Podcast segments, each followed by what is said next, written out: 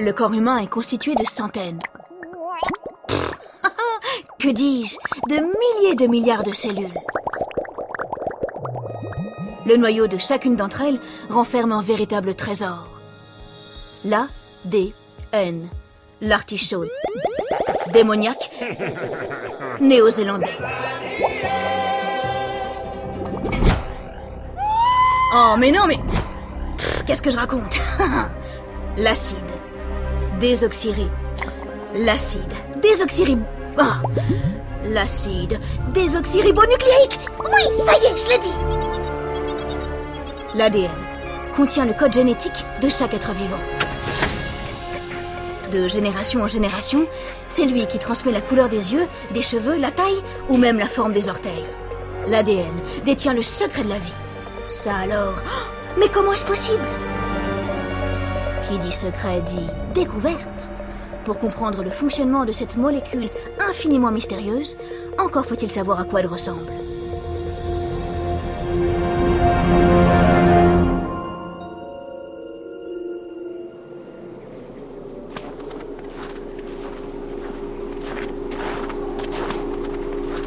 Le 10 décembre 1962, la neige tombe sur Stockholm.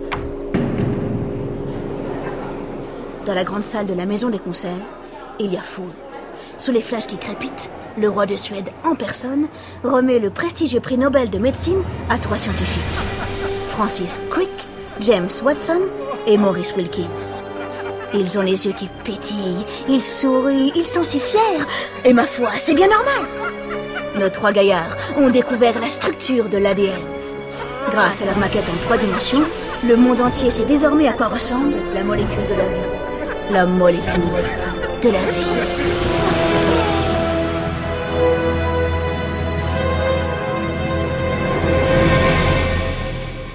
L'ADN est une sorte d'échelle qui s'enroule sur elle-même. On dirait un escalier en colimaçon.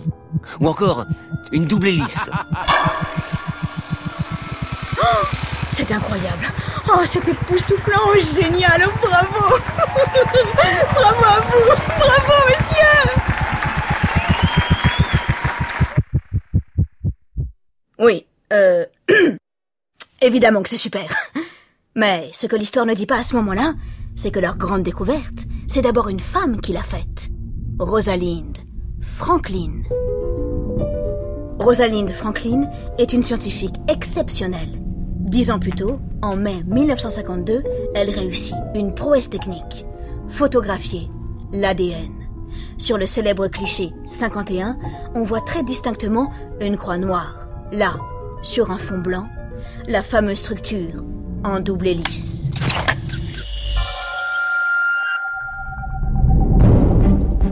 Sans cette incroyable photo, Francis Crick, James Watson et Maurice Wilkins auraient-ils réussi à découvrir la structure de l'ADN Oh non.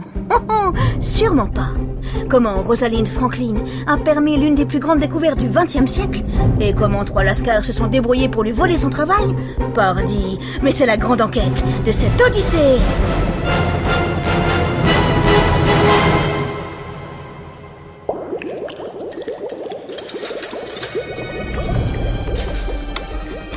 Lorsque Rosalind Franklin travaille dans son laboratoire, rien ne peut la déconcentrer. Le monde autour d'elle disparaît. Ses gestes sont précis, assurés. Et puis, il ne faut pas lui chercher des noix. Rosalind a un caractère bien trempé. Drôle, direct, tenace, elle est précise et sacrément perfectionniste. Comme tous les êtres humains, Rosalind a une enfance. Elle se passe à Londres, dans les années 1920.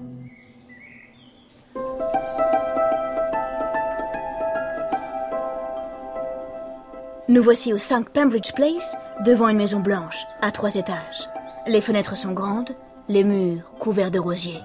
Allez, viens, approche, n'aie pas peur. Regarde. Tu vois la jeune enfant brune, avec des lunettes Là, devant la quatrième fenêtre du deuxième étage. C'est Rosalind. 5 x 9 égale 45. Nous sommes en plein mois d'août. Au lieu de jouer avec ses frères, elle fait des calculs. La petite a 6 ans et elle passe ses vacances à additionner, multiplier, soustraire. 158,6. Et elle ne se trompe jamais. 15 361,5. Rosalinde est d'une intelligence inquiétante. écrit sa grand-mère. Inquiétante et surtout hors du commun. Dans le monde bourgeois dans lequel grandit Rosalinde, les femmes ne travaillent pas. Elles vont à l'école, au lycée, et puis on leur demande de tout arrêter pour devenir de bonnes épouses et de bonnes mères. Ce ne sera pas la vie de Rosalinde. Dès l'âge de 16 ans, elle sait qu'elle consacrera sa vie à la science. Elle aime passionnément la chimie, la physique et les mathématiques. Tout tourne autour de ça, c'est son refuge, son bonheur, sa seule quête. Mais, problème, les femmes à cette époque ne sont pas les bienvenues dans le monde scientifique. C'est même carrément l'inverse. On les méprise, on les croit incapables. La petite va devoir s'accrocher et se battre. En 1938, Rosalind a 18 ans. Elle entre à l'université de Newnham, à Cambridge, pour étudier la chimie. Le jour de la rentrée, assise au premier rang, elle compte les autres filles. Une, deux, trois, quatre. Quatre Sur une classe de 60 élèves, c'est tout Bon bah, ça plante le décor. Lorsqu'elles ont le malheur d'arriver en retard, les étudiantes se font siffler par leurs camarades qui leur jettent des boulettes de papier. Bonjour l'ambiance. Les femmes sont tolérées, mais en réalité, elles ne font pas vraiment partie de l'université. La preuve Écoute bien, tu vas voir. Bonjour, monsieur Franklin. Bonjour Par contre, je m'appelle Rosalinde. Je suis une femme. Bonjour, monsieur Franklin. Euh, pardon, mais vous êtes boucher ou charcutier? Oui, eh bien ici, à l'université, on appelle tout le monde monsieur. C'est comme ça. Allez, maintenant, oust, du balai. Rosalind ne se laisse pas décourager. Elle travaille beaucoup, elle fait du vélo, du squash et du tennis pour se défouler.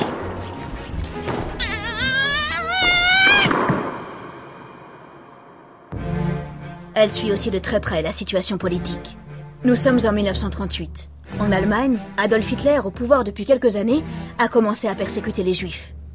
Rosalind, également juive, est extrêmement inquiète. Ici Londres. Veuillez écouter tout d'abord quelques messages personnels. Un an plus tard, lorsque l'Angleterre entre en guerre, la jeune femme décide d'aider les soldats sur le front. Elle se met à étudier le charbon. Le charbon? Mais pourquoi faire? Eh bien, il est utilisé dans la fabrication de masques à gaz. Oui Bien joué, Rosalinde Des heures durant, la jeune chimiste observe, fascinée, la roche noire au microscope. C'est magnifique, toutes ces petites alvéoles. La roche, c'est de la matière. La matière est constituée d'atomes et de molécules. Comment ces éléments s'organisent les uns par rapport aux autres, c'est ça qui passionne Rosalinde. Évidemment, tout ceci est invisible à l'œil nu. Il faut plonger toujours plus profond, au cœur de la matière.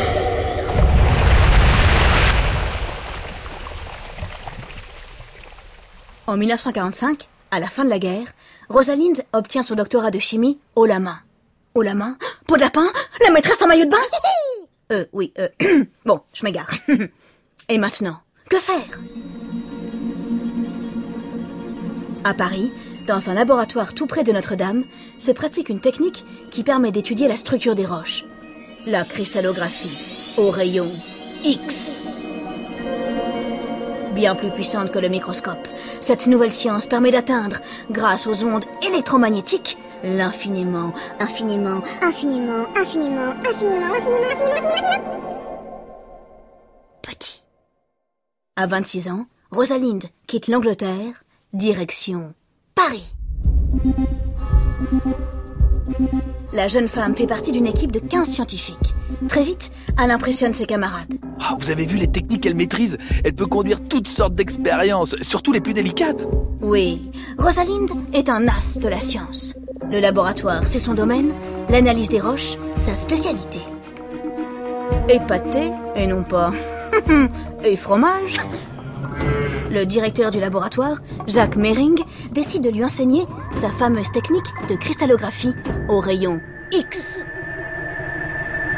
Regardez Rosalinde, le faisceau de rayons X est envoyé à l'intérieur de ce tube sur l'échantillon de roche. Les rayons X traversent la roche, puis les ondes sont répercutées sur une plaque photographique, la caméra s'enclenche, et ainsi on obtient des clichés de l'intérieur des roches. C'est incroyable. Cette méthode révolutionnaire permet d'observer les atomes. s'extasie Rosalind. La jeune femme ne ménage pas ses efforts. Réussir une expérience demande du travail. Et puis, c'est aussi très physique. Il faut monter et démonter le matériel. Rosalind passe son temps à quatre pattes, le visage couvert de traces noires. Nous sommes dans les années 1950. Une question en particulier taraude les scientifiques. Comment les informations comme la couleur des yeux, des cheveux ou encore la taille passent-elles des parents aux enfants? Comment l'ADN transmet-il l'information génétique? C'est là que Rosalind entre en scène. Si elle arrivait, en utilisant sa technique de cristallographie au rayon X, à obtenir une photo de l'ADN, que découvrirait-on alors? Oh, à coup sûr, des merveilles À condition, évidemment, que personne ne lui mette de bâton dans les roues.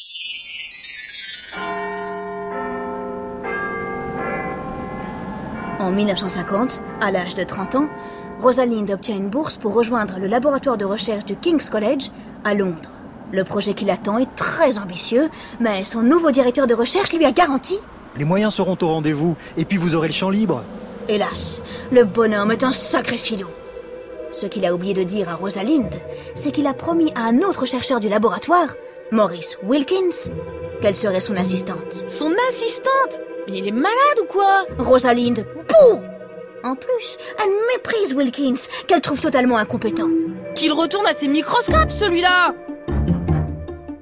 Très vite, il ne leur est plus possible de travailler ensemble. Au même moment, dans un autre laboratoire, Francis Crick et James Watson travaillent eux aussi sur l'ADN. Une folle course vient de commencer. Qui percera le secret de l'ADN en premier? Maurice Wilkins connaît bien James Watson. Petit à petit, il se rapproche des deux chercheurs. Les trois hommes échangent à propos de Rosalind de drôles de commentaires. Rosalind Franklin est peut-être douée en matière d'expérimentation, mais elle n'a pas du tout le niveau théorique pour analyser ses résultats. Pendant ce temps, Rosalind poursuit son objectif. Un jeune étudiant, Raymond Gosling, l'assiste désormais dans ses recherches. Tenter d'obtenir une photographie de l'ADN n'est pas facile. Il faut essayer, réessayer, régler le matériel chaque fois différemment. Cette fois, la caméra était trop chaude. Ça a perturbé l'expérience. Ils prennent une photo, deux photos, trois photos, cinq, neuf, dix, vingt, trente, trente et une. Les jours, les semaines, les mois passent. Ils ne se laissent pas décourager. 47e, 48e, 49e, 50e et à la 51e photo. Alléluia Une petite croix noire se dessine sur un fond blanc. Nous sommes en mai 1952. Rosalind et son étudiant Raymond viennent d'obtenir la première photo nette de l'ADN. Youhou Le mystère de sa structure est enfin dévoilé Avoir une image, c'est bien. C'est même excellent. Mais Rosalind veut être sûre d'elle. Il faut améliorer la qualité de la photo. Elle doit être absolument parfaite. Sans quoi nous ne pourrons en tirer aucune conclusion. De leur côté, Crick et Watson poursuivent eux aussi leurs recherches. Ils suivent de très près les avancées de la scientifique. Un matin, en 1953, Rosalind sort furibonde de son bureau. Qui est entré ici en mon absence? Qui a les ménottes sans mon autorisation? Ce quelqu'un, c'est Wilkins. Lorsqu'il découvre le cliché 51, il n'hésite pas à le montrer à Francis Crick et James Watson. Wilkins vient de voler le travail de Rosalind. Grâce à cette photo exceptionnelle, Crick et Watson parviennent à construire une maquette de l'ADN en trois dimensions. Grâce à sa structure en double hélice, Explique Crick. l'ADN s'autoduplique à l'identique. Et c'est comme ça que les informations génétiques se transmettent d'une génération à une autre. Il publie un article dans la prestigieuse revue scientifique Nature Nature? Nature? Nature, quoi? Pour annoncer leur fabuleuse découverte. Leur fabuleuse découverte? Mais c'est une blague Et pourtant, c'est ce que tous les scientifiques pensent à ce moment-là. Crick et Watson n'indiquent à aucun moment combien le cliché obtenu par Rosalind les a aidés. Les deux compères trafiquent la vérité scientifique. Et ce n'est pas tout. Très vite, Rosalind est écartée. En 1953, elle quitte le laboratoire du King's College. Mais ses aventures, je te rassure, ne s'arrêtent pas là. Rosalind poursuit ses recherches dans un autre laboratoire où elle étudie cette fois les virus. Pendant des dizaines d'années, le rôle capital de Rosalind Franklin dans la découverte de l'ADN a été oublié. Ce n'est pas la seule femme scientifique à qui ce genre de mésaventure est arrivé. Nombreuses sont celles qui ont été écartées ou rayées de l'histoire au profit de leurs collègues masculins. Heureusement, le monde a un peu changé. Et la science, pardi, elle aussi a besoin des femmes.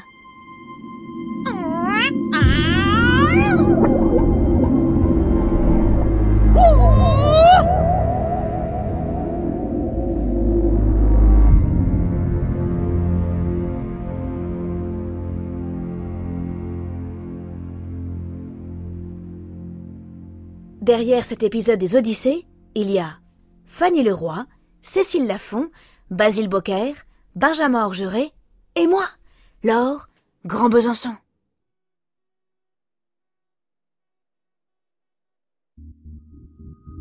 Pour rendre hommage à Rosalind Franklin, l'Agence spatiale européenne a donné son nom à un robot martien. Cet astromobile, de type rover, est en cours de fabrication. Lorsqu'il sera prêt, il sera chargé d'explorer le sol martien.